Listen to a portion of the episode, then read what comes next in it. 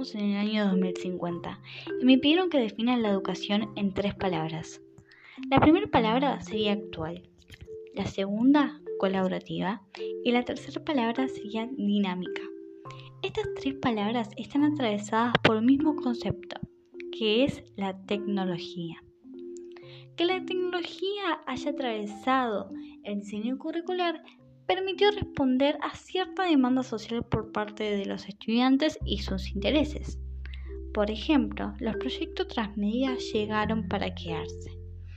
Estas experiencias que combinan exitosamente el juego y el entretenimiento crearon que los estudiantes formen parte de un ciberactivismo, donde a la vez son prosumidores de información y de plataformas, donde el aprendizaje también está en movimiento en constante construcción, donde se espera una inmersión del estudiante y además la accesibilidad ya no es más una barrera, sino una herramienta.